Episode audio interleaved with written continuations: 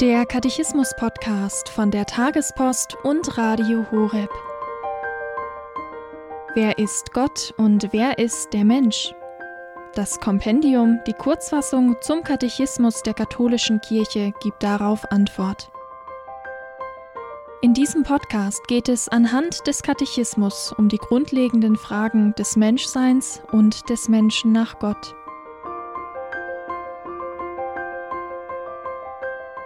Heute die Folge 172 über die Verkündigung des Evangeliums. Dazu hören wir Pfarrer Dr. Guido Rotheuth.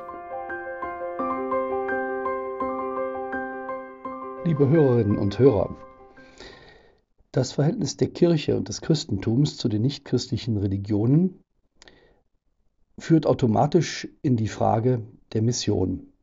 Wir haben festgestellt, dass die Haltung des Christentums gegenüber den nichtchristlichen Religionen auf der einen Seite eine Akzeptanz der Anteile an Wahrheit in sich schließt, die in diesen Religionen herrscht, andererseits aber auch die Tür zur Kirche aufmachen möchte, damit die Fülle der Wahrheit erkannt werden kann.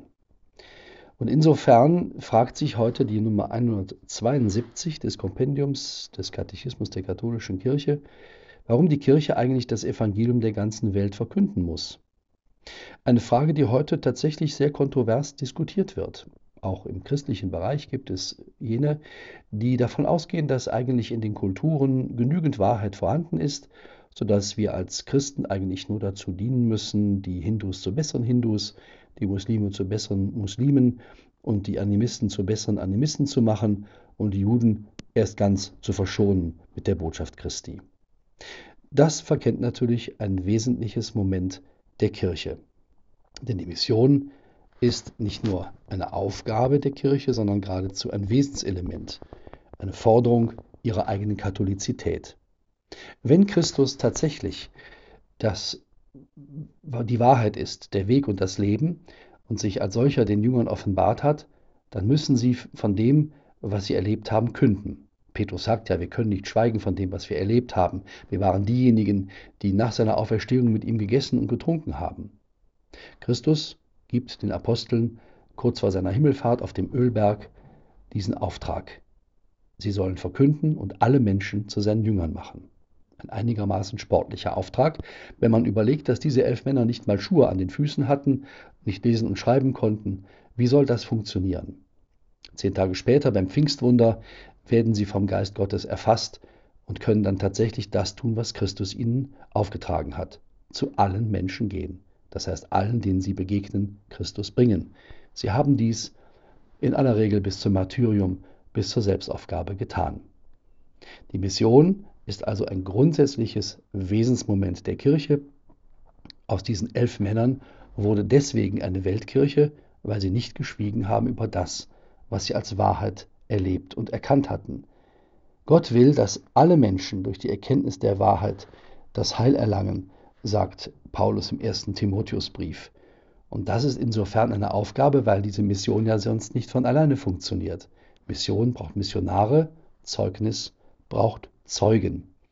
Insofern ist die Kirche gehalten, das Evangelium tatsächlich aller Welt zu verkünden, und sie würde sich am Auftrag Christi schuldig machen, wenn sie dies verschweigt. Es ist leider in unserer Zeit ein kontroverses Moment, die Mission zu diskutieren, auch in Kreisen der Kirche selbst. Vor einigen Jahren hat in Rom eine Synode stattgefunden, bei der auch christliche Missionsorganisationen im rituellen Bereich heidnische Gottheiten in das Christentum versucht haben zu integrieren als Wertschätzung nichtchristlicher Religionen. Diese Wertschätzung ist aber ein Irrtum, denn sie verrät das, was Christus auf dem Ölberg den Aposteln gesagt hat. Sie sollen alle Menschen taufen im Namen des Vaters und des Sohnes und des Heiligen Geistes und sie mit ihm verbinden. Und das bedeutet im Umkehrschluss, sie müssen Abschied nehmen von dem, was in der Welt ein Irrtum ist. Ob es ein religiöser Irrtum ist, ein ideologischer Irrtum ist, ob es aus nichtchristlicher Vorstellung oder aus atheistischer Vorstellung kommt, Christus muss verkündet werden und das ist ein Wesensauftrag der Kirche, den sie von ihm selbst empfangen hat.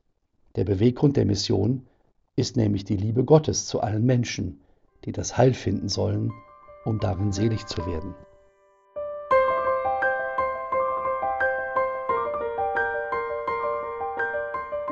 Das war die Folge 172 zum Katechismus mit Pfarrer Dr. Guido Rothheut. Hier beim Katechismus-Podcast von der Tagespost und Radio Horeb.